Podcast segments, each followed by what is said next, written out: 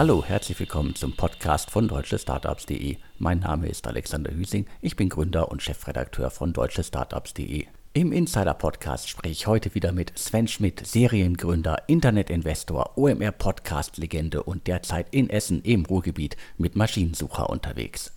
Wenn du eine Web-Applikation entwickelst oder betreibst, insbesondere eine Software-as-a-Service-Lösung, ein Kundenportal oder einen Marktplatz, dann solltest du jetzt ganz genau zuhören. Die heutige Ausgabe wird präsentiert von Rock Technology. Rock schreibt man übrigens R-O-Q. Entwickler und Unternehmen kennen das Problem. Die Entwicklung einer Webanwendung ist aufwendig und teuer. Wertvolle Zeit und Ressourcen werden häufig für die Entwicklung von Basisfunktionalitäten verschwendet, die schon tausendfach gebaut wurden. Diese Zeit fehlt dann für die wirklich entscheidenden Features, die das Angebot erfolgreich machen. Wie aber kann man dieses Problem lösen? Rock ermöglicht es dir, mit wenig Aufwand deine Applikation mit vollwertigen Funktionsbausteinen zu erweitern und deinen Kunden mehr Funktionalitäten, Sicherheit und ein besseres Nutzererlebnis zu bieten. Rock bietet dir beispielsweise eine sichere Nutzerregistrierung und einen komfortablen Login, zum Beispiel mit Google oder Facebook. Echtzeit-Notifications in der App sowie per Mail oder SMS, ein flexibel verwendbares Chatsystem, konfigurierbare Datei-Uploads und viele weitere Funktionalitäten. Diese Features as a Service sind mit geringem Aufwand nahtlos in deine Applikation integrierbar und umfangreich konfigurierbar. Du erhältst lauffähige UI-Komponenten mitsamt Business-Logik, die über eine API angesteuert werden können. Du kannst mit Rock jetzt komplett kostenlos starten. Das Team steht dir gerne mit Rat und Tat zur Seite. Gehe jetzt auf www.rock.tech, und lege noch heute los. Alle Infos und den Link gibt's wie immer auch in den Show Notes zum Podcast. Ja, auch von mir großen Dank an Rogue. Ja, ich habe es ja schon mal gesagt, natürlich ein Top-Team mit den ehemaligen CTOs von Rocket und Project A. Ähm, ja, eins der deutschen Deep Tech Startups. Ähm, wir haben ja, Alex, glaube ich, sehr früh über die beiden berichtet. Dann kam ja auch, wie erwartet, natürlich das Fundraising, das sehr erfolgreiche Fundraising. Und jetzt sind wir sehr glücklich, dass äh, Rogue zum wiederholten Male sozusagen hier eine der Episoden vom DS Insider unterstützt. Das zeigt, dass wir funktionieren und daher ja nochmals großen Dank. Wie gesagt, top Firma. Aber wir haben heute wieder viele exklusive Themen, Alex. Deshalb direkt mal Butter bei die Fische. Und in Köln gibt es ja sozusagen, soll, soll man sagen, das Unicorn, das natürlich, weil es keine Investoren hat, ja dann kein Unicorn ist, aber eigentlich ein Unicorn wäre, hätte es Investoren. Kann man es so sagen, Alex? Ist auf jeden Fall ein Hidden Champion und äh, bei der Marktbewertung von anderen ist es auf jeden Fall für mich ein heimliches Unicorn. Ich habe passenderweise mal die letzten Zahlen von 2021 hier auf dem Schirm, also 62 Millionen Umsatz. Das ist schon mal gut, aber ich gucke mal ein bisschen weiter runter. Jahresüberschuss knapp 18 Millionen. Also das ist ein Unternehmen, das auf jeden Fall ein Hingucker ist. Und wir reden über ja, eine Firma, die natürlich so ein bisschen kontrovers ist. Äh, AdBlock Plus, ja, und die 18 Millionen, das ist, glaube ich, nach Steuergewinn. Also daher richtig, richtig profitabel. Das heißt, vor, vor Steuern, EBIT-Marge, ja, ich sag mal, nähert sich den 50 Prozent. Und die Mutterfirma heißt Alex? Das ist sozusagen ja auch für mich immer kompliziert. Also die meisten kennen den Namen AdBlock Plus und das äh, Unternehmen ist äh, EO und äh, in, in Köln kennt man, glaube ich, das Unternehmen. Und es gesagt, ist äh, durchaus umstritten. Äh, muss, muss ich ja auch so hinnehmen, dass äh, wir leben von Werbung und ich kann es nicht gut finden, dass äh, Leute die Werbung nicht sehen, weil das entzieht unsere Geschäftsgrundlage, aber das jetzt so, so als Seitenhieb. Ja, auf jeden Fall. Ähm die, die Firma gehört in der Zwischenzeit, ich sage auch bewusst in der Zwischenzeit zu 75 Prozent ähm, dem, ich sag mal, in Köln gibt es zwei Könige. Es gibt den VC-König ähm, Jörg Jojo Binnenbrücker und es gibt, ich hätte früher gedacht, den Angel-König Tim Schumacher. Nun ist das nicht mehr ganz zutreffend, denn er hat ja auch den World Fund gestartet. Das heißt, Tim Schumacher, ein Mann mit diversen Hüten, er ist sozusagen der Initiator des World Funds. Er hat die SaaS Group in Köln, die kleinere SaaS Firmen aufkauft und dann halt in Anführungsstrichen besser macht. Ähm, er ist Angel, er äh, war, war, ist der Sedo-Gründer und vor allem gehören ihm, ähm, wenn man ins Cap-Table schaut, 75 Prozent an, ich sage immer gerne AdBlock Plus. Und, ähm, glaube ich, die anderen 25 Prozent gehören, äh, ich glaube, hoffe, es richtig aus, Tim Feider, Alex, dann der äh, CEO, korrekt? Genau, so kann man sagen. Und ähm, ja, es gab auch da mal einen dritten im Cap Table und der wurde von Tim Schumacher rausgekauft. Und letztes Jahr muss die Firma dazu eine, eine andere Firma übernommen haben. Und äh, beides äh, galt, gilt es zu finanzieren. Nach meinem Verständnis gibt es dann immer solche Mischungen aus Earnout, Vendor Loan, äh, Gewinnen von äh, AdBlock Plus und sicherlich auch sozusagen den finanziellen Möglichkeiten, die Tim Schumacher privat wahrscheinlich über sein Family Office hat. Ja? Also sprich, wie finanziert man den Rauskauf eines Mitgesellschafts? Wie finanziert man eine Übernahme? Ja, der, der Gesellschafter sagt hier, ich gebe dir Stundungsziele, du kannst es in mehreren Raten zahlen. Genauso kann man auch die Gesellschafter der Startups in mehreren Raten bezahlen. Man kann das natürlich auch tun, indem man sozusagen den Cashflow nimmt, den die Firma generiert. Man kann auch bei einer Bank, wenn man so eine profitable Firma hat, ein Darlehen aufnehmen. Lange Rede, kurzer Sinn. Ich hatte dann gehört, ähm, dass äh, AdBlock Plus würde zum Verkauf und habe mich gewundert. Ja, das habe ich nicht glauben können und wir konnten das jetzt sozusagen äh, in Anführungsstrichen falsifizieren, denn richtig ist es, dass AdBlock Plus, Tim Schumacher, ähm, die suchen sozusagen jemanden für eine Equity-Komponente und eine für eine Fremdkapitalkomponente. Was heißt Equity in dem Fall? Heißt wahrscheinlich äh, primär Secondary, um dann halt entsprechend wahrscheinlich den, den Rauskauf des Gesellschafters im Endeffekt gegen zu finanzieren. Und ähm, was heißt Fremdkapital?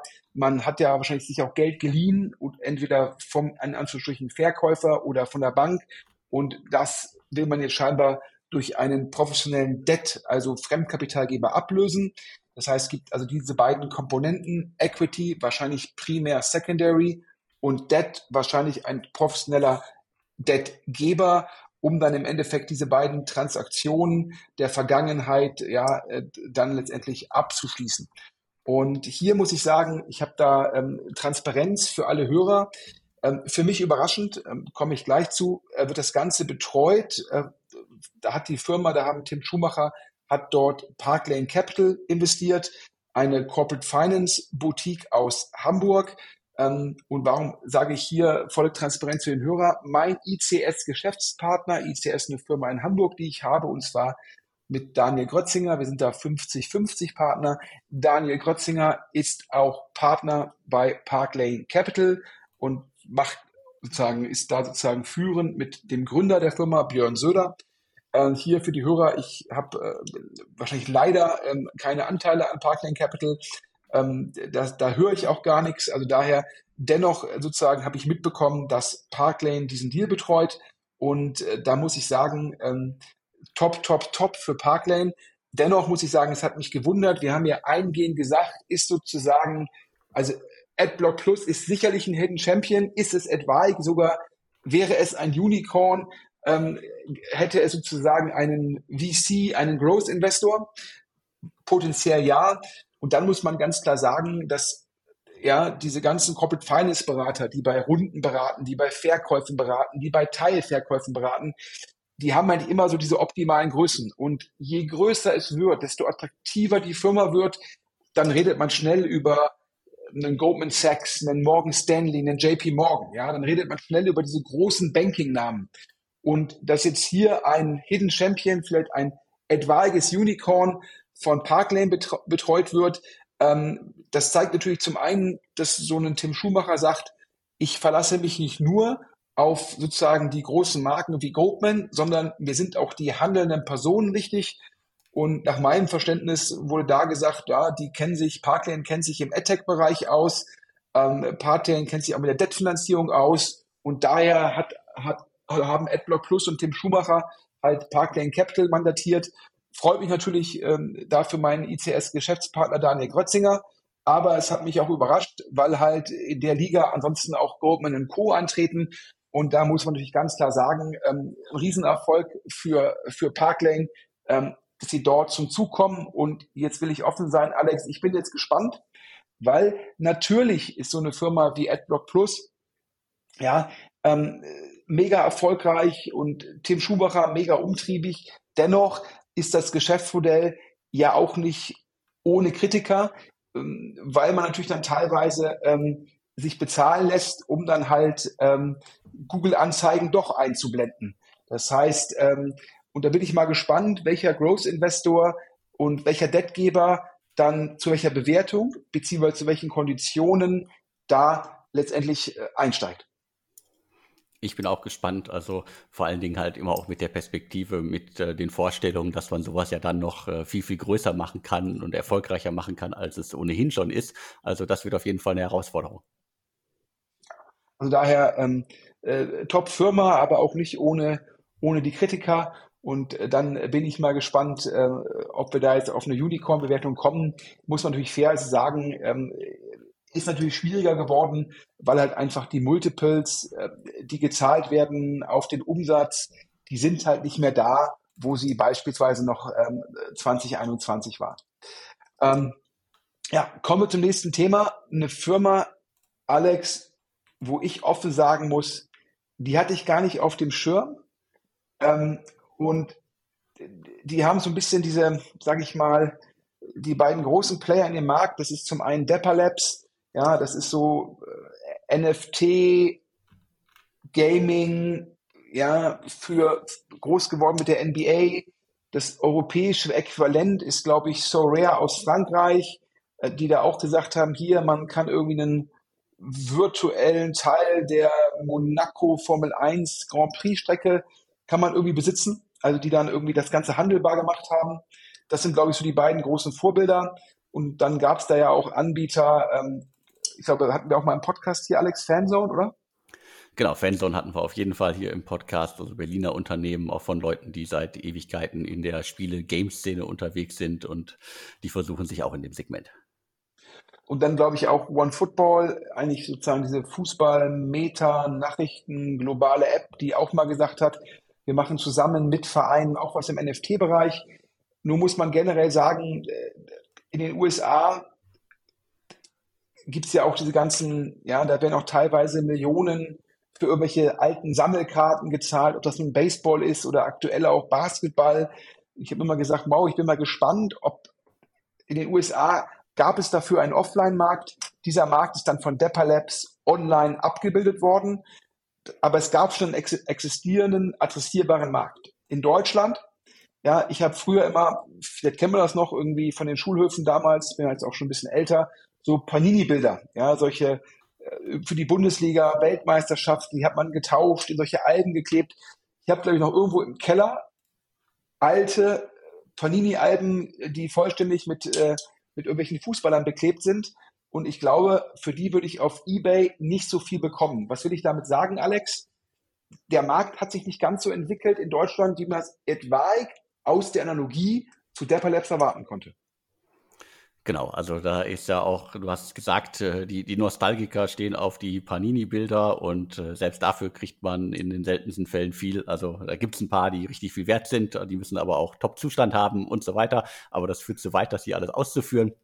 Auf jeden Fall, du hast es, glaube ich, ziemlich gut zusammengefasst. Es gibt einfach im, in den USA gerade irgendwie eine ganz, ganz andere gefühlt über Generationen äh, entstandene Einstellung zu dem Thema. Und deswegen glaube ich, ist das so ein bisschen schwierig in Deutschland, auch in Europa, auch wenn äh, So Rare da durchaus ja erfolgreich unterwegs ist.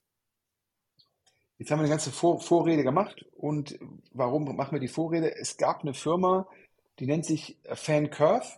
Ich hatte die gar nicht auf dem Schirm. Ist, glaube ich, ist auch nicht eine, typ, eine rein deutsche Firma, aber finanziert. Ich glaube, Fan Curve kann man so sagen, Alex, relativ ähnlich Fanzone, oder? so von außen betrachtet. So von außen betrachtet, ich glaube aber, das geht noch, ging noch oder sollte noch einen ganz, ganz anderen Schritt weitergehen. Also da fallen ja auch so äh, Namen wie quasi ähm, äh, Metaverse und äh, also es, es, geht auf jeden Fall um digitale Sportfashion und äh, das alles irgendwie quasi im Metaverse oder halt äh, sonst wie abgebildet. Also das, das ist schon alles sozusagen diese klassische Entwicklung, die wir in den letzten Jahren gesehen haben, quasi digitaler Handel von äh, irgendwelchen Produkten, äh, Fanartikeln oder halt äh, Anteilen und sonstigen Sachen. Das alles sozusagen NFT und darunter würde ich das alles irgendwo packen.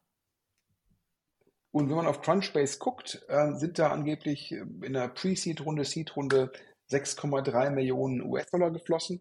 Ähm, und Lead-Investor ist sozusagen kann man sagen, der deutsche Krypto-Investor? Genau, das kann man so sagen. Also wenn du jetzt Greenfield äh, One meinst, dann kann man das so sagen. Korrekt. Ich glaube, äh, Sebastian Blum ähm, in der Szene sehr, sehr bekannt, hat mal T-Venture, den VC-Arm der Telekom in Deutschland aufgebaut, ähm, war auch äh, bei einem anderen VC schon General Partner, hat sehr erfolgreich im Valley gearbeitet, sicherlich einer der am best verdrahteten VCs hier in Deutschland.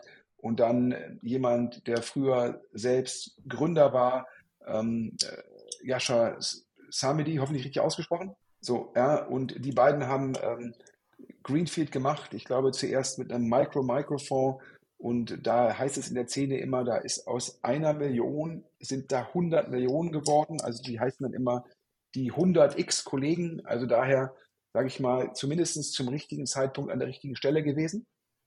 Was davon dann wirklich auch äh, liquide gemacht werden konnte, keine Ahnung, aber auf jeden Fall der, die erste Vorgeneration mega erfolgreich. So, und die haben jetzt also in dieses Fan-Curve ähm, investiert. Gibt ja natürlich auch neue Generationen von den beiden. Auf Basis des Erfolgs des ersten Fonds natürlich, dann ist das Fundraising auch einfacher. Und ähm, ja, was haben wir da gehört? Und die Geschichte, die ist eigentlich so unglaublich. Äh, ich gebe sie dann auch wieder. Ähm, wir haben dafür zwei Quellen. Ähm, also von diesen 6,3 Millionen, die man auf Crunchbase äh, findet, wenn man da Crunchbase und Fancurve sucht, sind angeblich dann letztendlich nur dreieinhalb Millionen geflossen. Das heißt, die anderen 2,8 Millionen seien dann gar nicht zustande gekommen. Ja, man fragt man sich immer, gab es die wirklich oder haben die Investoren zurückgezogen oder gab es sogar Unterschriften und dann ist das Geld nicht geflossen. Da gibt es ja immer mehrere Möglichkeiten. Ja, ich glaube, da haben wir auch schon Alex öfter gehört, dass sowas vorkommt. Das wird nicht so sehr in die Öffentlichkeit getragen. Das will weder die Firma noch der Gründer noch die anderen Investoren. Äh, darüber wird nicht so gerne gesprochen. Also in dem Fall sollen nur dreieinhalb Millionen geflossen sein. Und dann kommt die Geschichte, die ich zuerst nicht glauben wollte. Von diesen dreieinhalb Millionen hat sich angeblich der Gründer ein Gesellschafterdarlehen gegeben. Äh, äh kein Gesellschafterdarlehen, ein, ein, ein Darlehen an einen Gesellschafter, so rum ist es richtig, von 2,8 Millionen. Also die Firma hat statt 6,3 nur 3,5 bekommen. Und dann hat sich der Gründer von der Gesellschaft angeblich 2,8 Millionen geliehen. Anders ausgedrückt, dann hat die Gesellschaft Cash nur noch 700.000 gehabt statt 6,3 Millionen. Und die Liquidität hätte dann nicht ausgereicht. Wenn man aktuell nach Fancorp sucht, findet man da auch nichts mehr. Das heißt, äh, ist jetzt eine spannende Frage, was ist eigentlich sozusagen mit diesen 2,8 Millionen? Also wäre das jetzt rein in Deutschland, glaube ich, würde jeder Insolvenzverwalter sagen, das muss dann der Gründer natürlich zurückzahlen, weil man kann sich nicht von der Firma Geld leihen, wenn das dazu führt, dass die Firma dann ähm, in finanzielle Schwierigkeiten kommt. Das ist ja immer die Frage schon Thematik verdeckte Gewinnausschüttung in Deutschland, aber die noch klare Frage ist es, du kannst dir, wenn eine Firma Probleme hat, ja, nicht das Geld leihen und damit die Probleme der Firma oder die Herausforderungen der Firma noch größer machen. So. Nun ist das, glaube ich, keine deutsche Gesellschaft gewesen, also daher alles wahrscheinlich ein bisschen komplexer. Ich habe mich nur gewundert, dass so ein Top-Investor, der so erfolgreich ist, ja, meistens guckt man ja, ähm, dass das nicht passieren kann. Also da hat man Verträge, da hat man natürlich auch Kontrollinstanzen, um halt so ein Verhalten äh, sozusagen zu verhindern. Jetzt klar muss man natürlich sagen, dieser ganze Kryptobereich, man muss ja nur an FTX denken, Alex. Das war halt so ein bisschen Wilder Westen. Das war Wilder Westen, das haben wir alle auch mitgespielt und äh, alle vorzüglich, glaube ich, auch äh, dran verdient, die da früh dabei waren. Aber sozusagen, ja, kommt halt manchmal anders, als man denkt. Und äh, dementsprechend äh, kann das immer auch schwierig werden, wenn man halt äh, frühzeitig auch so ein Thema setzt, dass sich dann in schwierigen Lagen halt äh, dann nochmal irgendwie komplett anders entwickelt, als sich das alle, alle gewünscht haben. Aber ich glaube, das Thema wird nicht aus der Welt sein, aber es ist halt wie bei vielen Hypes und bei vielen Trends, äh, es geht dann manchmal halt äh, viel schneller nach oben, als es irgendwie der Markt vertragen könnte. Und das würde ich in dem Segment auf jeden Fall auch ganz, ganz dick unterschreiben. Also ich bin mal gespannt, ähm, ob da jetzt sozusagen die Investoren da die 2,8 Millionen vom Gründer halt wiederbekommen. Ist auf jeden Fall ein spannendes Thema und zeigt halt auch wieder, dass in dieser Hype-Phase, dass da teilweise sehr, sehr schnell investiert worden ist und man vielleicht nicht immer die perfekte Due Diligence gemacht hat und man vielleicht auch nicht immer die optimalen äh, sozusagen Kontrollmechanismen eingesetzt hat. Und äh, normalerweise solche Themen werden natürlich nicht an die Öffentlichkeit kommuniziert, weil man da natürlich nicht gut aussieht und es hat daher nur Downside und kein Upside. Also daher vielen Dank für die Quellen, die mir das erzählt haben, weil es ja immer wieder zeigt, wir hatten auch vor kurzem gehört, dass irgendwie ein, ein VC Schwierigkeiten hätte, trotz, trotz notar notarieller Urkunden die Zusagen einzuhalten. Das heißt halt, ähm, ja, also lange Rede, kurzer Sinn, ähm, das ist meistens nicht für die Öffentlichkeit gedacht. Hier konnten wir jetzt mal die Geschichte erzählen. Ja, nachdem wir angefangen haben mit positiven Nachrichten und äh, sozusagen dem anstehenden Fundraising von AdBlock Plus, dieser Firma, die äh, richtig, richtig profitabel ist und de facto Geld druckt, kommen wir jetzt zu nächsten guten Nachrichten. Auch ein Hidden Champion, Alex, und zwar nicht aus Berlin, nicht aus München. Ich rede über die Firma JTL, die wahrscheinlich nicht so vielen Leuten was sagt. Die Firma wird wahrscheinlich den allermeisten äh, wenig sagen. Also ich habe mich auch noch nicht wirklich mit ihr beschäftigt. Äh, Unternehmen aus Hückelhofen 2008 gegründet, über 200 Mitarbeiter, äh, 50.000 Kunden. Wir sind seit Ewigkeiten in der Software-E-Commerce-Branche unterwegs. Äh, auf ihrer Website nennen sie als bekannteste Produkt äh, JTL äh, Wavi oder JTL Wavi. Ähm, das ist sozusagen, Sie selber beschreiben Ihre Geschichte von der Spieleprogrammierung zur Warenwirtschaft, liest sich ganz spannend. Eine Geschichte quasi so, auch wenn sie zwei, erst, wenn sie 2008 beginnt, so ein bisschen aus der fast schon Goldgräberzeit der Digitalisierung in Deutschland. Da haben es, äh, glaube ich, sind Brüder geschafft, äh, ein Unternehmen aufzubauen in Hückelhofen. Also darf man, glaube ich, äh, Provinz nennen, abseits von den großen äh, E-Commerce und äh, Start-up-Hochburgen. Aber sie haben es geschafft, da ein gutes, erfolgreiches Unternehmen ohne Investoren aufzubauen. Ich glaube, die Gründer halten beide weiter noch 50 äh, Prozent am Unternehmen. Das heißt, sie sind lange Zeit äh, richtig gut gewachsen. Ein schöner Bootstrapping-Erfolg äh, made in Germany. Absolut. Und ja, warum sprechen wir heute über JTL? Ein echter Hidden Champion. Ähm, ich sag mal, äh, sie verkaufen die Schaufeln des, die Begrifflichkeit gilt mindestens bis Ende 2021. Sie haben die Schaufeln für den E-Com-Boom verkauft ähm, und äh, haben es geschafft, ohne jegliches Investment äh, die Firma hochzuskalieren auf 25 Millionen Umsatz, vor allem mit 40 Prozent EBITDA-Marge, also 10 Millionen EBITDA und ähm, das alleine ist schon spitze. Und äh, warum sozusagen sprechen wir heute über JTL? Auch die stehen zum Verkauf, anders als jetzt im Bereich AdBlock Plus, wo es ja um wahrscheinlich nur einen Teil Secondary geht und Venture Debt oder halt FK-Finanzierung soll JTL komplett verkauft werden und die äh, beiden Gründer haben dafür äh, mandatiert Julian Loki, sozusagen der, der die globale Midcap Investmentbank äh, fokussiert auf M&A-Prozesse. Das ist vielleicht in Deutschland eher bekannt. Das, die Firma hieß mal Altium, der deutsche Teil. Dann hieß er, glaube ich, GSC Altium und jetzt ist GSC Altium, glaube ich, vor ein, zwei Jahren Teil von Julian Loki geworden, sozusagen dem, dem Weltmarktführer in dem Segment. Und also da hat sich dann JTL ähm, für die entschieden. Und ich habe dann mit ein paar anderen Corporate Finance Beratern gesprochen und die haben mir gesagt, ja, teilweise sind diese Umsatzmultiples ähm, werden nicht mehr angesetzt, sondern man macht mehr so EBITDA-Multiples. Aber im Bereich so E-Com-Software, ähm, da äh, es immer noch sozusagen ähm, das acht- bis zehnfache des, des ARAs, also es wären in dem Fall 25 Millionen mal 8 bis 10 wären 200 bis 250 Millionen Firmenbewertung.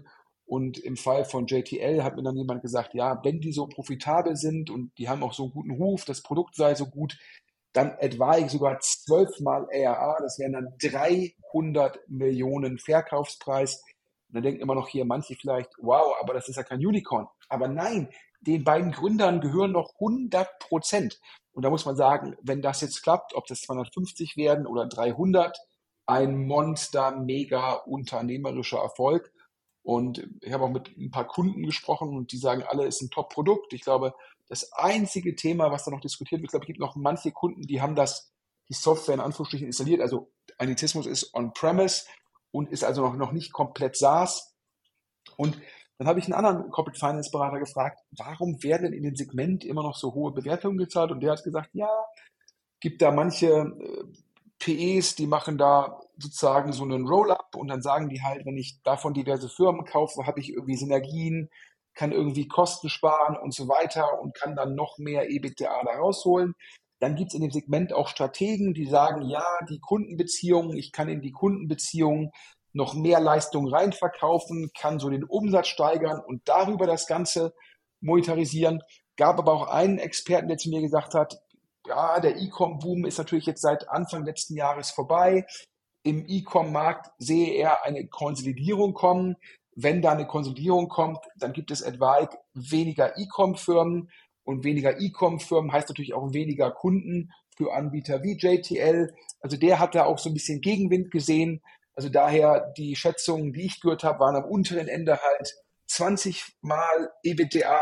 Das wären 200 Millionen, aber ja, drei von vier haben gesagt, nee, 250 sei realistisch. 300 kommuniziert halt Julian Loki, die man als guter Berater mag, natürlich im Markt, um natürlich oben, oben zu ankern. Also auf jeden Fall ähm, ein spannender Prozess und natürlich auch viel Nachfrage. Alex, da können wir gespannt sein, wer da zum, wer da zum Zug kommt. Auf jeden Fall. Also schöne Geschichte und äh, äh, ja, wenn man es schafft, in äh, so wenigen Jahren halt so ein erfolgreiches Unternehmen aufzubauen, ohne dass man das ganze VC-Spiel mitgespielt hat, dann ist es immer wieder eine schöne Sache. Und da draußen gibt es so viele erfolgreiche gebootstrappte Unternehmen. Äh, deren Geschichten greifen wir immer wieder auch gerne auf. Nicht, dass immer der Eindruck entsteht, wir würden uns nur um die kümmern, die halt äh, Millionen hinterhergeschoben bekommen. Ja, also daher das dazu. Und jetzt kommen wir, ähm, äh, muss man ehrlich sein, aktuell. Es gibt nicht so viele Finanzierungsrunden wie 2020, 2021. Auch letztes Jahr gab es in der ersten Jahreshälfte noch mehr Finanzierungsrunden. Viele VCs, mit denen ich spreche, die sagen immer wieder, ja, es gibt aktuell nicht so viele spannende Firmen. Ich glaube auch, natürlich auch daran, dass viele Portfoliofirmen dann gucken, dass sie entweder nicht rausgehen müssen oder sie reden mit ihren Bestandsinvestoren. Das heißt, Leute sind auch vorsichtiger geworden, was halt das Fundraising angeht. Und vielleicht muss man auch sagen, ist auch die Presse, vielleicht auch sind wir auch wir mit daran schuld, dass vielleicht aktuell auch weniger Gründer neue Firmen gründen, sondern Respekt haben vor den aktuellen Herausforderungen. Ähm, das sind so die Themen. Man muss auch sagen, dass große Firmen weiter, wenn ich jetzt mit SaaS-Firmen rede, also Enterprise SaaS, große Firmen ja, sind ein bisschen zurückhaltender geworden und sogar wenn sie sich dann entschließen, eine Lösung zu kontrahieren, dann braucht es immer ein bisschen länger. Also der sogenannte Verkaufszyklus dauert halt länger. Und das in der Summe führt halt aktuell dazu, dass wir, Alexander und ich, über weniger neue, erfolgreiche Finanzierungsrunden reden können.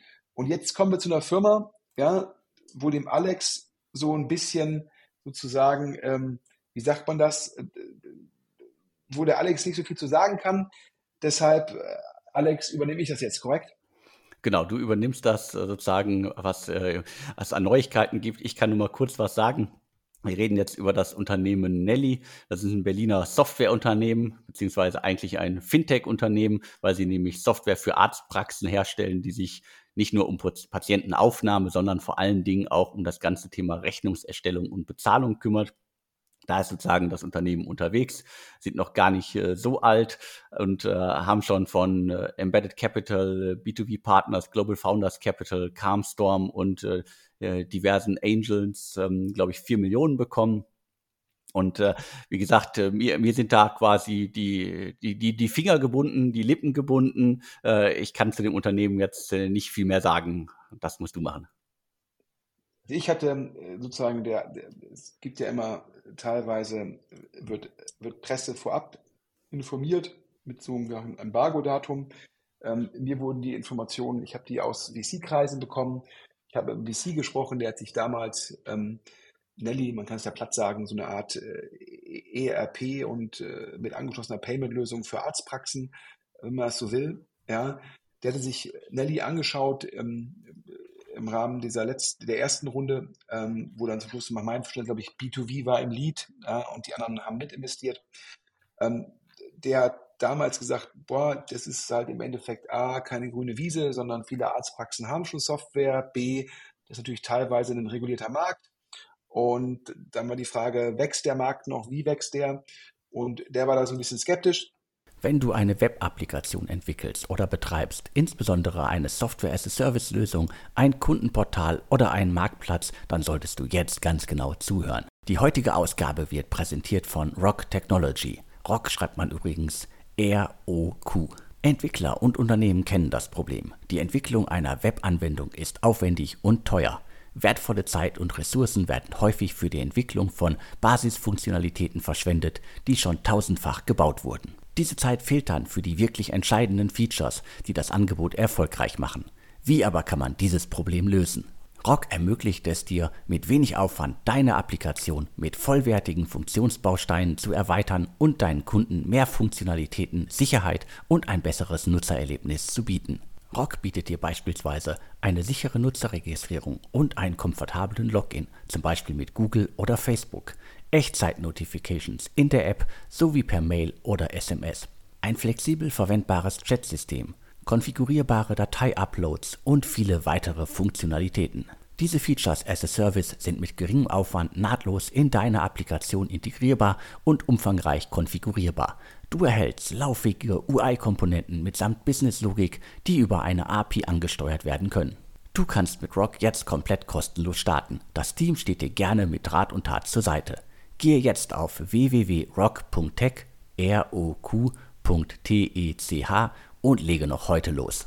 Alle Infos und den Link gibt's wie immer auch in den Show Notes zum Podcast. Aber du hast ja gerade gesagt, die haben dann gutes Team, haben dann die Runde ähm, geraced und jetzt hatte ich schon gehört, die haben eine gute Traktion, was die Anzahl der Praxen angeht. Also sprich, ist ja immer die Frage, ich habe ja gerade gesagt, die meisten Praxen haben ja irgendwie schon eine Softwarelösung, aber scheinbar gelingt es denen sozusagen dennoch in diesem Ablösegeschäft und bei neuen Praxen sehr, sehr erfolgreich zu sein. Und das natürlich aktuell mit so die entscheidende Kennziffer. Bin ich in der Lage, das ist ja letztendlich wie so eine vertikale SaaS-Software, das gibt es ja auch im Bereich Handwerker und so weiter und so fort. Und da ist immer die eine Kennziffer, die spannend ist, schaffe ich es halt, dass diese Leute dann halt meine Software kontrahieren und nutzen. Und das muss bei Nelly der Fall sein. Und jetzt gibt es eine neue Runde, und zwar B2V ja Pre-Seed und jetzt Lakestar, ähm, der VC von Klaus Hommels, ähm, der ist da ist im Lead bei der Seed-Runde und wir reden über eine 12 Millionen Euro Runde und die Pre-Money, wenig überraschend, muss gelegen haben zwischen 45 und 50 Millionen. Das heißt also die typischen ungefähr guten 20 Prozent Verwässerung in der Runde. Das heißt die Post-Money ähm, 60 Millionen plus minus. Ja, und ähm, glaube ich, ähm, das ist so ein Ding, wenn man da sagt, äh, das ist ein gutes Team, die Software ist gut, die hat Traktion im Markt, ist es einfach ein sehr, sehr, sehr solides Investment. Und das freut mich, dass solche Firmen auch in einem schwierigen Markt ähm, weiter Fundraising machen können. Ich äh, bin jetzt kein Freund von Lakestar, aber hier kann ich zumindest ohne die KPIs genau zu kennen, die zugrunde liegende Überlegung ähm, nachvollziehen. So, Alex, jetzt musstest du nichts sagen. Aber über die nächste Firma kannst du was sagen, denn wir kommen, die nächsten guten Fundraising-News kommen aus Essen. Und ähm, die Hörer haben es ja schon mitbekommen, ja, Maschinensucher, mein, mein Tagesgeschäft. Ähm, wir sitzen in Essen, das heißt, da ist mir natürlich Essen auch so ein bisschen ans Herz gewachsen. Alex, du hast ja sozusagen, äh, ich sag mal, so eine Ruhrpott-Vergangenheit. Du hast ja sozusagen auch wahrscheinlich das Buch geschrieben über Startups im Ruhrpott. Ähm, du hast ja auch der Stadt Essen geholfen, sozusagen da bei der Entwicklung des Standortes und äh, dementsprechend hast du auch eine gewisse Affinität zu Essen und kennst auch die Firma. Ich habe auf jeden Fall eine gewisse Affinität äh, zu Essen, zum Ruhrgebiet. Äh, in Bottrop geboren, äh, jetzt aber auch schon seit 23 Jahren nicht mehr im Ruhrgebiet, aber Familie lebt noch da und äh, die Startup-Szene im Ruhrgebiet ist mir ans Herz gewachsen. Flixcheck äh, kenne ich auch noch gar nicht so lange, aber ich habe, glaube ich, vor einiger Zeit mal ein längeres Interview mit äh, den Gründern geführt, 2015 gegründet, das Unternehmen. Flixcheck hört sich natürlich erstmal immer ein bisschen komisch an, hat nichts mit Flixbus und Flix und sonst wie zu tun. Das Unternehmen äh, ist in einem ganz, ganz anderen Beritt unterwegs und äh, du hast gesagt, äh, Essener Unternehmen und die kümmern sich quasi darum, dass man den Kundenservice äh, verbessern kann. Also es geht darum, quasi Kundenzufriedenheit äh, messbar zu erhöhen und somit auch sozusagen Zufriedenheit und Motivation für die Mitarbeiterinnen und Mitarbeiter im Unternehmen zu schaffen. Also das ist sozusagen der, der Stand der Dinge bei dem Unternehmen haben sozusagen von 2015 an äh, bis jetzt das Unternehmen gut vorangetrieben und äh, umso schöner zu hören, dass jetzt auch äh, so ein Software-as-a-Service-Unternehmen aus dem Ruhrgebiet, aus Essen, da jetzt nochmal groß rauskommt, weil das passt ja genau in das Bild. Also ich glaube, wenn wir irgendwie was äh, heute in der Ausgabe gelernt haben, auch in den vergangenen Ausgaben, Software as a Service äh, ist auf jeden Fall weiter ein großes Thema, auch in schwierigen Zeiten. Und dementsprechend, mich freut das auf jeden Fall, dass Flickcheck da jetzt äh, Geld bekommt für das weitere Wachstum. Ja, ich glaube nochmal für die Hörer, äh, paperless.io äh, aus Frankfurt ist, glaube ich, ein Wettbewerber von Flickcheck, also daher, um den Markt mal so ein bisschen mehr abzudecken. Ähm, es geht zum Schluss einfach äh, darum, ähm, dass man sowas wie Dateneingabe, äh, Verträge ähm, und auch die sozusagen die Abläufe, also Englisch, die Workflows halt ins Netz bekommt und digitalisiert und damit mehr Effizienz reinbekommt. Ähm, meine persönliche These wäre, dass sowohl ein Flixcheck wie auch ein Paperless natürlich sich jetzt auch überlegen, wie können sie dann, wenn die Daten einmal vom Kunden eingegeben worden sind, wie können sie in der Verarbeitung auch noch auf AI aufsetzen. Vielleicht kann man sogar auch schon dem Kunden beim Ausfüllen beraten, äh, ob das richtig oder falsch ist, indem man die Angaben sozusagen mit AI ähm, sozusagen bearbeitet, überarbeitet. Ich glaube, das ist der nächste Schritt, um dann für die Leute, die das irgendwie einsetzen, die Software noch wertvoller zu machen. Ähm, ich habe ja auch schon mal gesagt, äh, der, der Arbeitermangel, auf den wir wahrscheinlich zusteuern, der kann natürlich teilweise durch AI oder auf Deutsch KI kompensiert werden, indem viele Prozesse, die aktuell noch manuell teilweise in Firmen, in Konzernen abgebildet werden, digitalisiert werden und so ein Flickcheck oder so ein Paperless setzen halt darauf auf, indem sie halt helfen, Dateneingabe zu digitalisieren, äh, die, die Abläufe zu automatisieren, zu vereinfachen. Und ich glaube, das ist da ganz klar der Pitch. Und nach meinem Verständnis, Flixcheck, äh, vier Gründer, gab da, glaube ich, mal eine Angel-Runde, ein, zwei Angel eingestiegen. Und wir können jetzt hier exklusiv verkünden, den Einstieg von Neotech. Neotech, ein, eigentlich ein lokaler Kölner VC. Alex, wir beide kennen sowohl die beiden GPs, Simon Schneider und BJ Park, die sind ja genauso bekannt, ja, wie sie mir bekannt sind. Und Simon Schneider kenne ich auch schon länger. Daraus können jetzt die Hörer schließen, dass er auch nicht mehr unter 30 ist.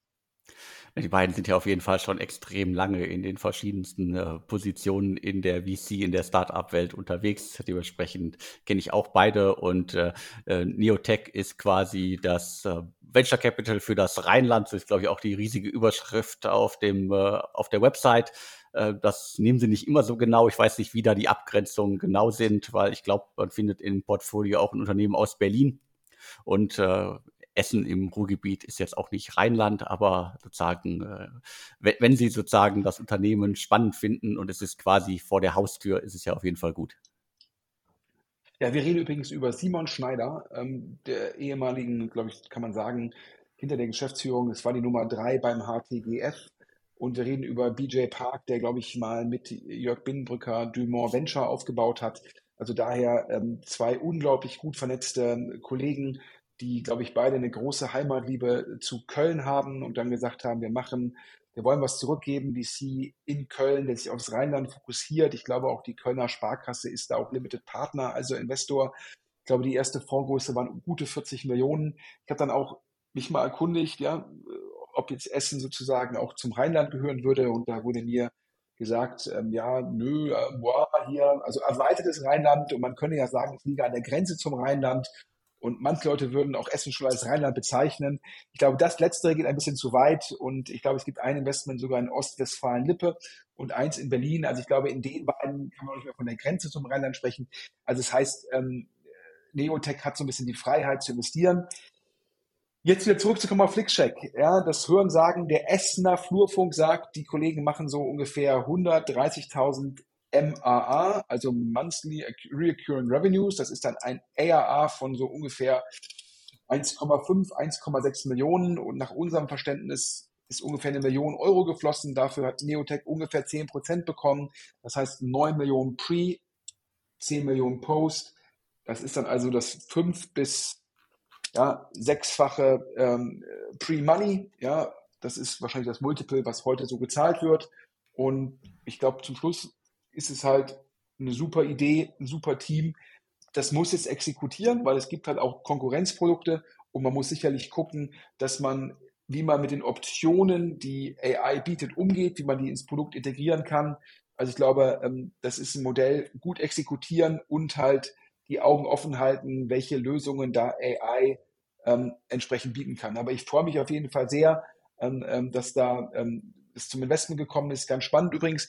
Du kennst die auch, Brick, Alex, ähm, eine, sozusagen in Essen so eine Art, wie nennt man das? Inkubator, Accelerator, ja, von der, von der Rack-Stiftung unterstützt. Die müssen die Intro gemacht haben zwischen Flickcheck und Neotech. Und das würde auch bedeuten, dass Brick da im Ökosystem eine erfolgreiche Rolle einnimmt auf jeden Fall spannendes Konstrukt, sind ja schon einige Jahre da unterwegs. Also Gründerallianz Ruhr und das BRIC-Team sind mehr oder weniger identisch. Das ist sozusagen die, die Fortführung, die Weiterentwicklung. Und ich glaube, so das langfristige Ziel ist im Grunde sowas, so ein Modell wie die Factory in Essen im Ruhrgebiet äh, zu etablieren. Bis der Space fertig ist, dauert das noch ein bisschen, aber sie sind da schon sehr umtriebig und versuchen an verschiedensten Stellen Startups, Mittelstand, Konzerne zusammenzubringen und auch im besten Fall halt, wie jetzt hier bei Flixcheck einfach dafür zu sorgen, dass Investoren ins Ruhrgebiet kommen. Und das ist auf jeden Fall eine gute Entwicklung. Äh, absolut top. Ähm, jetzt muss man auch ehrlich sein, jetzt hatten wir hier mit, glaube ich, JTL eine Erfolgsgeschichte, mit AdBlock Plus eine Erfolgsgeschichte, mit den Fundraisings für Flickcheck und für Nelly Erfolgsgeschichten. Aber äh, Alex, wir haben es ja im Vorfeld so ein bisschen, ich sag mal, äh, besprochen. Es haben sich ja auch in den letzten Wochen und das Spannende ist, auch bei Top, Top, Top Firmen haben sich die Kündigungen gehäuft. Ich glaube, ähm, du bist ja noch näher dran als ich in deiner täglichen Rolle als Beobachter der deutschen Startup-Szene. Ich sag mal Staffbase, das Unicorn aus Chemnitz, super Businessmodell, CoachHub auch, ähm, glaube ich, eine Mega-Bewertung, Texas, glaube ich, auch Unicorn, das Steuer-Unicorn. Ja, McMakler habe ich immer skeptischer gesehen, aber ich glaube, alle vier Firmen, ja, haben dann, sage ich mal, sich wieder von Mitarbeitern getrennt, korrekt? Genau, korrekt. Und bei MacMakler jetzt schon zum dritten Mal, äh, so grob innerhalb von einem Jahr. Das heißt, der Markt entwickelt sich da weiter immer schlechter, als äh, sie das wahrscheinlich intern auch in den äh, schlechtesten Prognosen irgendwie vorhergesagt haben. Da wurden jetzt äh, auch wieder Mitarbeiter entlassen und äh, wahrscheinlich kommen auf die genannten, das sind ja schon die, die großen, die bekannten, viele, viele Sachen gehen ja auch immer noch an uns vorbei oder an den anderen, die die Szene beobachten. Ich glaube, da draußen gibt es noch viel, viel mehr, die im kleineren Stil Mitarbeiterinnen und Mitarbeiter freigesetzt haben oder Verträge nicht verlängern. Das ist ja dann noch immer eine elegantere äh, Variante in der Start-up-Szene. Das muss man dann auch nicht äh, kommunizieren oder fällt nicht so auf.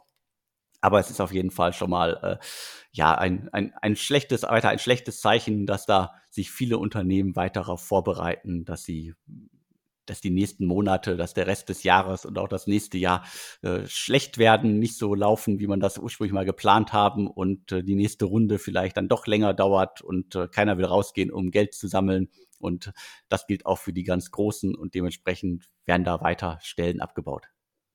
Ja, ich glaube, man merkt halt einfach mehrere Dinge. Also zum einen sagen auch die Top, Top, Top-Firmen, das Wachstum hat sich verlangsamt. Deshalb brauchen wir nicht so viel Personal wie ursprünglich ähm, geplant.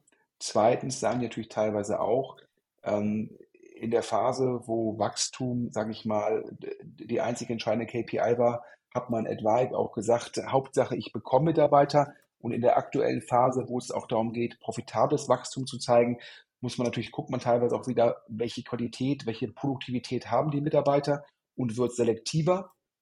Ja, und der dritte Punkt ist auch, dass manche Firmen natürlich jetzt auch sagen, durch AI, durch KI kann ich auch effizienter werden, die Produktivität meiner Mitarbeiter steigern und braucht dann halt auch für einen gewissen Umsatz nicht mehr so viele Mitarbeiter. Und das führt dazu, dass auch erfolgreiche Firmen wie Staffbase, CoachUp und TextFist sich fragen, wie, wie viele Mitarbeiter brauche ich denn? Ja, sowohl jetzt wie perspektivisch und ihre eigene HR-Sticky hinterfragen. Und dann haben natürlich Mitarbeiter, Firmen wie McMakler, die natürlich ja, beim maximalen Rückenwind im Immo-Bereich schon nicht profitabel waren, die jetzt mit dem maximalen Gegenwind natürlich ganz große Herausforderungen haben und dann halt gezwungen sind, eigentlich ihr ganzes Modell zu hinterfragen. Es gab ja jetzt auch, und auch das dürfen wir nicht unerwähnt lassen, wir reden über die guten Dinge, es gab jetzt auch wieder ein paar Insolvenzen. Alex, da sind, glaube ich, dir drei, vier Firmen über den Weg gelaufen. Ja, ich glaube, über Mädchenflohmarkt ist jetzt in der Presse berichtet worden, aber es gab auch ein paar andere über Mädchenflohmarkt ist auf jeden Fall berichtet worden. Da hat jetzt der Niedergang äh, gefühlt auch äh, über anderthalb Jahre gedauert mit Zahlungsschwierigkeiten, mit äh, angeblichen Betrugsversuchen, äh, die das Unternehmen abwehren musste. Und es wurden lange Zeit kein Geld ausgezahlt. Ja, und dementsprechend hat es da trotz prominenter Investoren wie Vorwerk Ventures jetzt am Ende des Tages nicht mehr gereicht. Insolvenz ist jetzt durch, äh, was äh, erstmal der Klarheit verschafft für alle, die auf Geld gewartet haben. Aber es gab noch ein paar andere äh, Vitamin von Cavalry Ventures äh, gesponsert Unternehmen, das sich um Female, äh, als Female Fintech kann man das bezeichnen. Die haben auch sozusagen aufgegeben, haben es nicht geschafft, da weiter Geld einzusammeln. Äh, Ducktrain, ein Unternehmen, das von Earlybird äh, finanziert worden ist, ähm, quasi urbane Logistik. Ähm, äh, Ducktrain, äh, das kann man sich ein bisschen vorstellen, wie, äh, wie der Name es schon sagt, ein Leichtfahrzeug, ein elektrisches Leichtfahrzeug, das halt äh, Lieferungen in, im urbanen Raum erleichtern sollte. Und was mich überrascht hat, ist Expert Lead, von denen hatte ich lange auch nichts gehört, aber halt mit Rocket Internet bekannten Investor auf jeden Fall im Hintergrund gehabt, würde ich jetzt mal so als Headhunter für Digitalunternehmen bezeichnen, aber halt, äh, wo viele Entlassungen sind, wo wenig Neueinstellungen sind, da leiden halt auch äh, solche Unternehmen relativ schnell dann und äh, da kenne ich leider noch keine Hintergründe, aber das waren sozusagen so die, die Pleiten, die in den letzten Tagen, Wochen auf jeden Fall bei mir extrem aufgefallen sind. Und das wird sich jetzt natürlich für Hörer, die jetzt, sage ich mal, insbesondere an die Zeit von 2018 bis 2021, an die vier Jahre zurückdenken, schrecklich an. Ähm, aber es gehört im Risikokapitalgebermarkt dazu. Nicht, nicht jede Firma funktioniert, nicht jedes Modell funktioniert, nicht jedes Modell ist nachhaltig. Und das ist immer dann natürlich persönliche Schicksale, das ist natürlich mega bescheiden, aber zum Schluss in dem Venture-Markt gehört das dazu. Ja, ich will jetzt nicht auf die einzelnen Modelle eingehen, aber es gibt immer im gewissen Rahmen eine Auslese und die gehört dazu. Und nachdem wir letztes Jahr das schon teilweise erwartet hatten. Das hat sich so ein bisschen, haben dann die Firmen das Geld gestreckt. Es gab Bridges. Ist jetzt so ein bisschen die, die Stunde der Wahrheit. Wenn ich mit Investoren spreche, sagen die, welche Firma hat sich angepasst, hat sozusagen diesen sogenannten Burn, also wie viel Cash wird im Monat verbrannt, runtergefahren, welche Firma hat das Businessmodell optimiert, welche Firma sozusagen hat die Effizienzen gesteigert. Da gibt es dann etwaig eine weitere Bridge. Aber wenn halt äh, die Investoren die, die neue Wahrheit, die neuen Gegebenheiten, höhere Kapitalkosten, ähm, längere Verkaufszyklen. Äh, und das passt dann nicht mit der Firma zusammen, dann ist es teilweise auch besser, sozusagen zu sagen, jetzt äh, lieber ein Ende mit Schrecken als Schrecken ohne Ende. Und viele VCs sagen mir jetzt, da werden in diesem Jahr noch mehrere Insolvenzen kommen, da hat sich auch was angestaut. Und ja, also dementsprechend sind das natürlich immer auf, wenn man sich die Einzelschicksale anguckt, ganz bescheiden. Aber zum Schluss ist es halt Teil vom Risikokapital, dass halt irgendwie alle Portfoliofirmen durchfinanziert werden. Ja, das war was ganz Besonderes 2020, 2021 und auch sehr stark dem billigen Geld geschuldet. Also daher, wir sehen auf der anderen Seite, dass, und das ist das letzte Thema jetzt hier im Podcast, Alex, die großen Unicorns, die raisen weiter, teilweise Equity, teilweise Fremdkapital. Genau, also da haben wir auf jeden Fall NPAL, äh, Get Your Guide und äh, WeFox, die in den letzten Wochen neues Geld aufnehmen konnten. Äh, jeweils auch, äh, wenn ich das hier grob überschlage, 100 äh, Millionen, wobei das immer Eigen- und Fremdkapital ist. Über WeFox hatten wir ja auch im, im Insider-Podcast hier schon vorab äh, mehrmals gesprochen. Die Runde ist dann auch so gekommen äh, und äh, Bewertung 4,5 äh, Milliarden US-Dollar. Get Your Guide hat äh, die, die harte Corona-Zeit ähm, äh, auch überstanden und steht jetzt wahrscheinlich auch besser da als jemals zuvor. Die haben auch richtig ordentlich Mitarbeiter, Mitarbeitende entlassen müssen sind jetzt aber fast schon wieder auf dem Niveau, glaube ich, oder sogar drüber äh, vor Corona-Niveau, beim, quasi beim, äh, beim normalen Abzählen der, der Mitarbeitenden, haben jetzt äh, knapp 200 Millionen US-Dollar bekommen, 85 Millionen Eigen und 109 Millionen Fremdkapital und Enpal, äh, die hatten das ja schon mehrmals gemacht in der Vergangenheit. Äh, 430 Millionen Euro haben die sich äh, geholt als, äh, als Debt Funding. Und das äh, ist auf jeden Fall, glaube ich, für, für das Modell eine, eine spannende Variante. Aber allgemein gilt ja dann immer in der Szene als erste Reaktion, da holt sich ein Unternehmen, ein Unicorn, holt sich weiteres Geld. Die holen sich im besten Fall halt eine Kreditfinanzierung, Venture Debt, äh, weil sie müssen dann keine Anteil mehr abgeben. Das wird also sozusagen ja auch durchaus positiv gesehen in vielen Fällen. Und da würde mich jetzt auch nochmal deine Einschätzung für die einzelnen, zu den einzelnen Modellen interessieren. Ja, ich glaube, bei NPAL geht es um die Vorfinanzierung der Solaranlagen, also nochmal hier für die Hörer, denen das Modell nicht vertraut ist, NPAL bietet Immobilieneigentümern an, eine Solaranlage oder ähnliche sozusagen ähm, äh, Lösungen zu installieren und nimmt nicht eine Einmalgebühr, sondern nimmt eine monatliche Miete. Das führt dazu, dass NPAL halt diese Kosten für die Hardware, für die Installation, also den lokalen Handwerker, vorfinanzieren muss. Also je erfolgreicher NPAL ist, desto mehr muss NPAL vorfinanzieren und hat allerdings ein ganz klares Profil im Sinne von, aha, das muss ich vorfinanzieren, das sind dann die Mieten, die gezahlt werden und das kann man natürlich sehr gut fremdfinanzieren und ist dann in Anführungsstrichen günstiger, als da sich weiter über ein Eigenkapital-Fundraising zu verbessern. Und das ist sozusagen, macht für das NPAL-Modell mega viel Sinn, so vorzugehen und äh, daher Häkchen dran. Ähm, bei Get Your Guide, ähm, das war eine Mischung aus Equity und Fremdkapital. Ähm, das Modell, da muss ja nichts vorfinanziert werden, sondern ähm, das ist ja letztendlich, ähm, vielleicht kann man auch sagen, man kann die Kundenakquisition vorfinanzieren, vielleicht kann man sagen, wenn man einen neuen Eventveranstalter äh, sozusagen aufnimmt und akquiriert, kann man das auch vorfinanzieren. Aber eigentlich ähm, ist das jetzt kein Modell, wo man sofort sagen würde, man lässt sich jetzt im Endeffekt Kunden da vorfinanzieren. Also bei Get Your Guide ist es halt zu sagen, ich will nur begrenzt verbessern, daher mache ich eine Mischung aus Equity und eine Mischung aus Fremdkapital beziehungsweise Venture Debt. Ähm, bei, es hat mich bei Get Your Guide nur gewundert, die gestiegene Bewertung. Ähm, man fragt sich natürlich aktuell immer sofort, ob dann die Equity-Runde strukturiert ist. Strukturiert heißt, gibt es da eine Liquid, die mehr ist als eine einfache Liquid oder ist die Liquid jetzt sozusagen partizipierend, also auf Englisch Participating Liquidation Preference, das heißt, erst bekommt der Investor sein Geld zurück und hat dann sozusagen nochmal, partizipiert er ähm, an, an dem Verkauf, dann hat man oftmals so ein 2x garantiert. Es gibt teilweise auch Liquidationspräferenzen, die sagen sofort 2, 3x oder es gibt auch eine Verzinsung der Liquidationspräferenz. Auf jeden Fall wird im Markt davon ausgegangen, dass es irgendeine Form von Struktur gab, damit man auf die gestiegene Bewertung gekommen ist.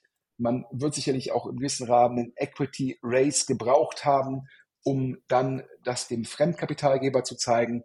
Also ich würde tippen, äh, dass das Fremdkapital zur Bedingung hatte, nochmal Eigenkapital aufzunehmen. Und ich würde tippen, dass das Eigenkapital irgendeine Form von Struktur hatte. Aber dennoch zeigt sie halt, dass das Modell von Get Your Guide weiterhin positiv gesehen wird. Ich frage mich immer, wie groß ist eigentlich die Kundenbindung, wie groß ist sozusagen die, das Branding von Get Your Guide. Ähm, das kann ich beides von außen schwer beurteilen. Das wären meine kritischen Fragen. Aber es zeigt dir, das Team kann Fundraising und daher das. WeFox hatte ich ja schon mehrfach kritisch gesehen. Da gab es ja dazu auch einen Bericht von dem Manager-Magazin. Ähm, nach meinem Verständnis die Runde sehr, sehr, sehr strukturiert. Also sprich, da liegt auf jeden Fall Struktur drauf, damit man an die Bewertung rankommt. Äh, ich bin gespannt, ob WeFox dann wirklich zeitnah profitabel, etwa sogar Cashflow positiv wird. Das muss man verfolgen. Also wenn man mich fragt, das NPAL-Modell für mich am klarsten. Ähm, das Get Your Guide Modell, da bin ich so ein bisschen skeptisch, aber wenn die es schaffen, sich da zu etablieren, auch als Marke und den Kunden zu binden, vielleicht auch über E-Mail-Marketing, umso besser. Bei WeFox bleibe ich, Alex, sehr skeptisch. Gut, ja, danke für deine Einschätzung. Ich glaube, damit haben wir alles abgearbeitet, was wir auf unserer Liste stehen hatten. Ja, gehen wir mal drüber. Also A, ja, Fundraising News bei, was heißt Fundraising News? Die sind im Fundraising, AdBlock Plus, der, das Kölner Hidden Startup, äh, wenn man so möchte, machen mit Parkland Capital aus Hamburg äh, Equity und Fremdkapital, beim Equity wahrscheinlich ein Secondary, ähm, damit der sozusagen der Kölner Angel, der Kölner Super Angel, der Kölner Super Investor Tim Schumacher, das sozusagen teilweise seinen Ankauf von Anteilen refinanzieren kann. Wir haben gesprochen über Fancurve, ähm, eine Portfoliofirma von Greenfield One, dem deutschen Krypto-Investor. Da ist die Frage, hat der Gesellschaft, hat der Geschäftsführer sozusagen ein Darlehen an sich selbst gegeben? Hätte er das machen dürfen? Was ist mit dem Kapital? Eine spannende Geschichte, Themen, die sonst selten an die Öffentlichkeit kommen. Wir haben gesprochen über den Hidden Champion und Alex, helf mir, aus welcher Provinzstadt? Äh, was war es? Hückelhofen? Hückel, sonst wie? Ja, genau. Ja, Hückelhofen, JTL, mega erfolgreich, Bootstrap, keine externen Investoren und jetzt ein Exit, ich sag mal, wahrscheinlich um die 250 Millionen betreut von Hooligan Loki. Dann haben wir gesprochen über zwei Finanzierungsrunden, mega erfolgreich. Lakestar investiert 12 Millionen auf einer Pre-Money von 45 bis 50 in Nelly, einer Softwarelösung für Ärzte mit Payment. Und dann noch eine, eine Essener Erfolgsstory. Der Kölner Investor Neotech investiert eine Million in Flixcheck. 10 Millionen Postbewertung finde ich auch klasse. Dann hatten wir auch sagen müssen, es gibt aber weiter die Kündigungen. Es gibt jetzt auch die Insolvenzen. Beides nicht überraschend. Und final haben wir über die Fundraisings der drei großen Unicorns, Enpal, WeFox und Get Your Guide gesprochen. Und zum Schluss kann ich noch sagen, auf diesem Kanal mega spannender andere Podcast vom Alex. Wer da noch Werbung machen will, da sind noch Slots frei. Der kann sich wenden an podcast.deutschestartups.de. Und wie man hier immer wieder sieht bei den ganzen Sponsoren vom DS Insider, das sind immer wieder die gleichen. Wieso? Weil Werbung in diesem Podcast funktioniert. Hier erreicht man 10 bis 12.000 Leute in einer mega spitzen Zielgruppe, nämlich GPs, LPs, PEler, Multiplikatoren, Journalisten. Also daher wer halt die deutsche Tech-Zielgruppe erreichen will, macht hier Werbung im DS Insider Podcast. Ja, und last but not least noch immer die Aussage bei Maschinensucher. Ja, wir sind die europäische Nummer eins ja, für sofort verfügbare Maschinen, Gebrauchtmaschinen und auch sozusagen Maschinen, die halt einfach Neumaschinen, Vorführmaschinen. Das Ganze ein Classifieds-Modell, also man kann so ein bisschen sagen, was mobile für PKWs sind, sind wir für Maschinen de facto in ganz Europa. Und wir wachsen dieses Jahr organisch, ja, 35, auch 40 Prozent. Also äh, könnte nicht besser sein. Und wir suchen weiter, um dieses Wachstum sozusagen erfolgreich zu bewältigen. Top-Personal. Also ich habe das ja schon öfter gesagt, wer jetzt ein klasse Abitur oder ein Äquivalent, wer ein schnelles Studium gut abgeschlossen hat, wer am besten schon mal Erfahrung in einem Grown-up, Scale-up, Startup gesammelt hat, der kann sich direkt bei mir bewerben. Ich glaube immer, ja, eine Top-Firma entsteht durch gute Mitarbeiter und wir in Essen suchen halt diese guten Mitarbeiter. Maschinensucher, wie gesagt, profitabel, stark wachsend, ja, und das beste Team in der Industrie. Bitte meldet euch unter sven.schmidt.maschinensucher.de, also Vorname.net at hauptdomain.de, also maschinensucher.de. Die Firma heißt Machine Seeker Group. Wieso? Wir haben die Marken Maschinensucher, TruckScout24, Werkzeugen, Gebrauchtmaschinen. Die sind durch Übernahmen gewachsen und haben so den Markt erfolgreich konsolidiert. Und wer also beim Marktführer arbeiten will, bitte meldet euch. Alex. So, jetzt gucke ich mal auf die Uhr. 55, 56 Minuten schon. Wir sind immer noch knapp unter der Stunde. Der Inlandsflug passt gerade noch. Alex, ich bedanke mich, dass ich mal die Eigenwerbung hier machen durfte. Immer sehr gerne und auch nochmal vielen Dank an Rogue Technology. Also passt in die Zeit das Modell. Wer sozusagen bei der Entwicklung von Webanwendungen Zeit und Geld sparen möchte, der sollte sich Rogue Technology auf jeden Fall angucken und anschauen und ausprobieren. 30 Tage kostenlos. Ja, vor allem entwickelt, entwickelt von zwei Leuten, die ja genau das Problem kennen. Also der ehemalige CTO von Rocket, der ehemalige CTO von Project A, die kannten die Herausforderung und haben dafür eine Lösung gemacht und erlauben so mehr Effizienz und Effektivität zu erreichen und das Ganze aus Deutschland raus. Du hörst, Alex, ich bin großer Fan. Auf jeden Fall. Ich auch. Äh, Sie unterstützen den Podcast. Äh, damit gebührt Ihnen großer Dank und dir nochmal danke für die Ausführungen und Insights und exklusiven Einblicke in verschiedene Unternehmen. Und an alle da draußen vielen Dank fürs Zuhören. Und jetzt bleibt mir nur noch zu sagen und tschüss. Und tschüss.